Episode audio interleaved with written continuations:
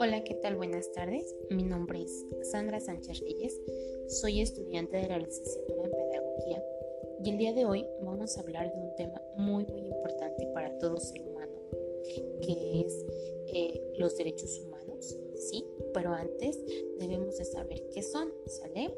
Estos son el conjunto de prerrogativas sustentadas en la dignidad humana, cuya realización efectiva resulta indispensable para el desarrollo integral de la persona. Este conjunto de prerrogativas se encuentra establecido dentro del orden jurídico nacional, en nuestra constitución política, tratados internacionales y las leyes. Los derechos humanos son derechos inherentes a todos a todo ser humano sin distinción alguna de nacionalidad, lugar de residencia, sexo, origen nacional o étnico, color, religión, lengua o cualquier otra condición.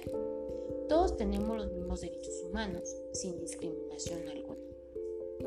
Estos derechos son interrelacionados, interdependientes e indivisibles.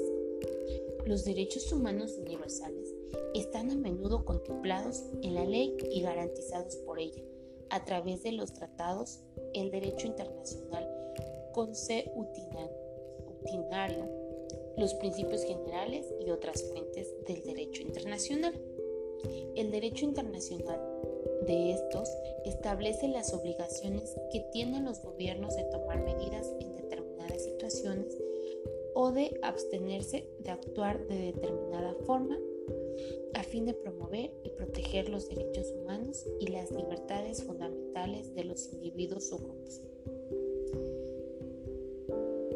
Los derechos humanos son inalienables, no deben suprimirse, salvo en determinadas situaciones y según las debidas garantías procesales. También son iguales y no discriminatorios. La no discriminación es un principio transversal en el derecho internacional de derechos humanos.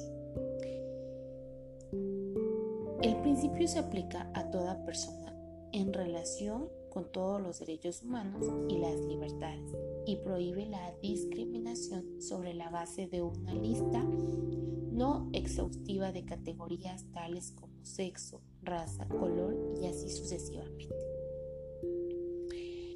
El principio de la no discriminación se contempla con el principio de igualdad, como lo estipula el artículo primero de la Declaración de Derechos Humanos.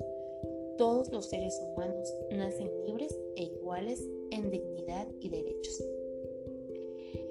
Estos derechos incluyen tanto derechos como obligaciones.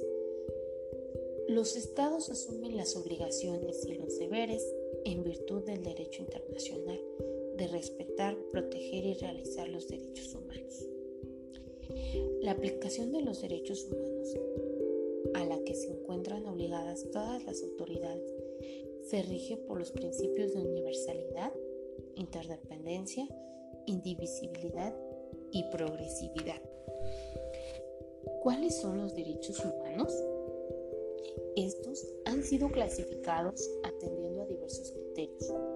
Así podemos encontrar clasificaciones que atienden a su naturaleza, al origen, contenido y por la materia a la que se refiere, con un propósito pedagógico. Han sido clasificados en tres generaciones. Esto en función al momento histórico en que surgieron o del reconocimiento que han tenido por parte de los estados es conveniente indicar que el agrupamiento de los derechos humanos en generaciones no significa que algunos tengamos mayor o menor importancia sobre otros, pues todos ellos se encuentran en la dignidad humana, el principio y fin a alcanzar.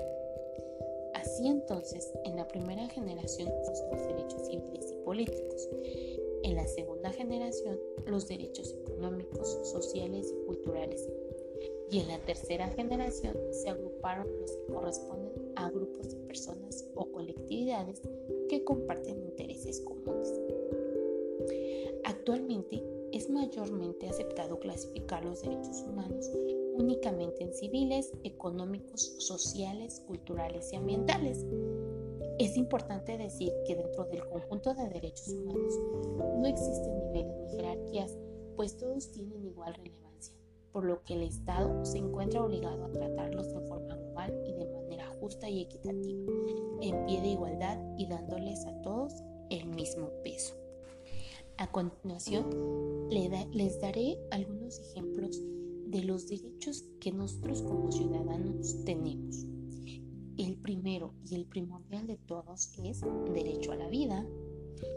Enseguida, derecho a la igualdad y prohibición de discriminación, igualdad entre mujeres y hombres, igualdad ante la ley, libertad de la persona, derecho a la integridad y seguridad personal, libertad de trabajo, profesión, industria o comercio, libertad de expresión, derecho a la libertad de tránsito y residencia, derecho a la inviolabilidad del domicilio, derecho a la propiedad, derechos sexuales y reproductivos, etc. ¿Sí? Estos son algunos de los muchos derechos que nosotros tenemos, ¿sí? Por eso es muy importante que nosotros conozcamos y sepamos hacer valer estos derechos. Bueno, me despido. Eso es todo. Muchas gracias.